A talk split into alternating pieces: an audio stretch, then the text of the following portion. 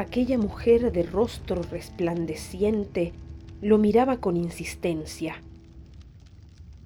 Tenía dorados los ojos, la piel y hasta los cabellos que flameaban en intensas llamaradas.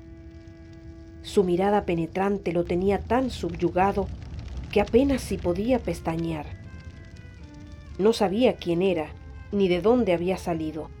Sin embargo, sentía que muy en el fondo comprendía esa lengua de chasquidos y crujidos crepitantes.